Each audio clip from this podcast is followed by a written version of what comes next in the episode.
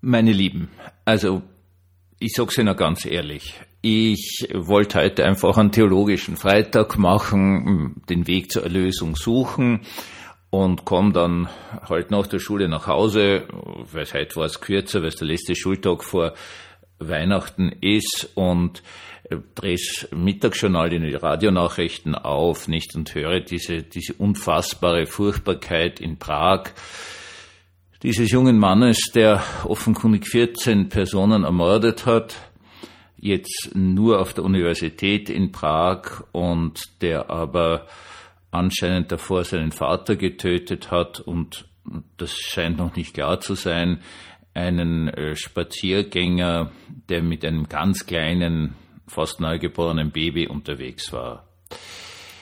Da fahrt natürlich der pure Schrecken in einen hinein.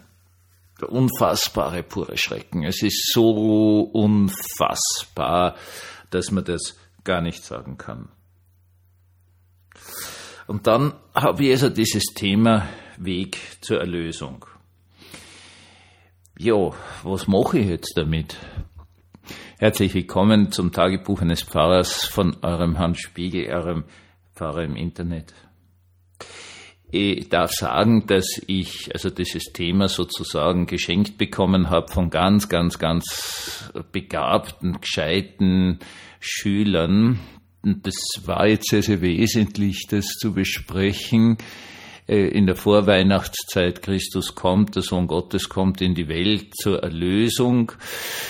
Und da äh, haben die Jungen äh, geniale Ideen gehabt. Jetzt ist es ja so, Erlösung ist etwas in dem Moment, in dem du weißt, dass du Erlösung brauchst. Also man kann so viel von Heiland und Erlöser und Sohn Gottes reden, wie man will. Wenn man ein Gegenüber hat, das sagt, ich brauche das nicht, immer wurscht, ähm, dann ist das völlig sinnlos und wird einfach auch nicht verstanden werden. Nichtsdestotrotz, die religiösen Menschen, ist völlig wurscht, welcher Religion, welcher Zeit und welchen Ort es auf dieser Welt, haben dieses Thema der Erlösung. Und diese Erlösung ist unglaublich wichtig. Ähm, Erlösung ist was Gefährliches. Mag es jetzt verwundern, aber in der Tat auch solche grauenvollen Furchtbarkeiten, wie sie heute in Prag geschehen sind, sind in Wirklichkeit in diesen Kontext einzuordnen. Ja, da hat man irgendjemanden, der von seinen inneren psychischen Schwierigkeiten so gequält wird, dass er einfach äh, sagt, er muss sein Leben beenden, aber er nimmt ordentlich Menschen mit. Es mag sich jetzt sehr wundern, aber in der Tat gab es das in steinzeitlichen Kulturen. Es gibt ja noch genug Dokumentationen, gerade aus Papua-Neuguinea, dass äh, man jemanden getötet hat, ein Menschenopfer dargebracht hat. Man wollte da irgendwie die Lebensenergie dem Verstorbenen mitgeben, so dass er an einen guten Ort kommt. Eine uralte, in uns innewohnende, grauenvolle Verirrung des Menschen, der sich da etwas zusammen fantasiert über Gott und Jenseits, dass es notwendig ist, einen Menschen zu opfern, um in ein gutes Jenseits zu kommen. Nun, es ist ganz klar, dass Erlösung auch bei Menschen immer wieder etwas mit Tod zu tun hat.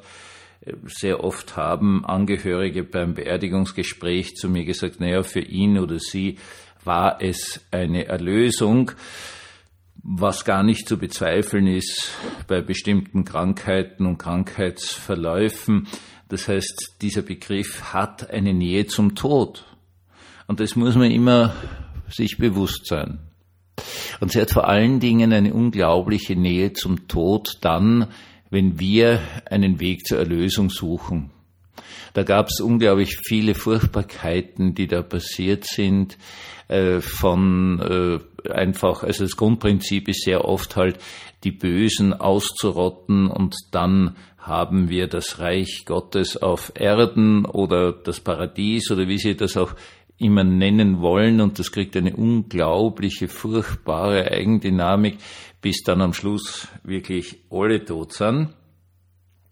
Also die Geschichte ist eine gefährliche. Sie ist meines Erachtens hochgefährlich, wenn sie nicht in einem christlichen Kontext abgehandelt wird. Unser Versuch, Erlösung zu erfahren in all den Schwierigkeiten unseres Lebens, geht immer daneben, wenn wir uns aufmachen, die Erlösung zu finden. Schauen Sie, Weihnachten handelt von einer ganz einfachen Geschichte. Äh, Gott inkarniert, also wird Fleisch in einem Menschen und lebt unter uns. Das heißt, er kommt vom Himmel auf uns zu. Da gibt's dieses wunderbare alte Kirchenlied, das Nun kommt der Heiden Heiland äh, mit dieser schönen Sache, äh, nicht, er ging aus seinem, seiner Wohnung heraus auf uns zu und zu uns. Erlösung im christlichen Sinne kommt auf uns zu. Wir haben keine wie immer geartete Notwendigkeit, uns aufzumachen, weil wenn wir uns aufmachen auf diesem Weg, so lehrt es uns leider die Kirchen- und Religionsgeschichte, passieren immer wieder ganz, ganz furchtbare Dinge.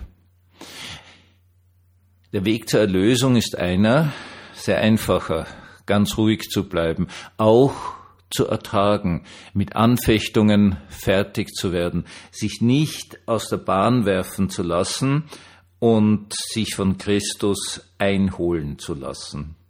Wenn wir zu Weihnachten miteinander in die Kirchen gehen, das Evangelium hören, feiern, dann feiern wir die Tatsache, dass Christus auf uns zukommt, dass Gott unter den Menschen ist, dass die Erlösung zu uns kommt in Jesus von Nazareth. Es ist also vollkommen unnötig, einen Kreuzzug zu beginnen, Leute zu quälen oder sonstige Irrwitzigkeiten zu tun, sondern man muss das vielleicht Schwierigste lernen, einfach ganz, ganz ruhig warten, sich nicht aus der Ruhe bringen zu lassen, egal welche Anfeindungen, Mobbing, Blödsinn oder viel, viel wesentlicher natürlich schwere Erkrankungen auf einen zukommen, welches Leid wir auch erfahren, sich von dem nicht aus der Bahn werfen zu lassen, sondern einfach zu warten, bis Christus bei mir gelandet ist. Nun, man kann vom Pfingsten her natürlich sagen, Gott ist in uns allen, Heiliger Geist ist uns geschenkt, ist unsere Lebensenergie, ist unsere Kraft, ist das, was uns weiterbringt. Das muss man aber mit aller verfügbaren Deutlichkeit sagen. Und dieser göttliche Splitter von Pfingsten her, dieser Heilige Geist befähigt uns eben zu warten, in uns drinnen ruhig zu bleiben, einfach ein ganz normales, aber hoffentlich sehr freundliches Leben zu leben, ein Leben, das sich erfreut an der Gnade Gottes, und dann ist Christus da.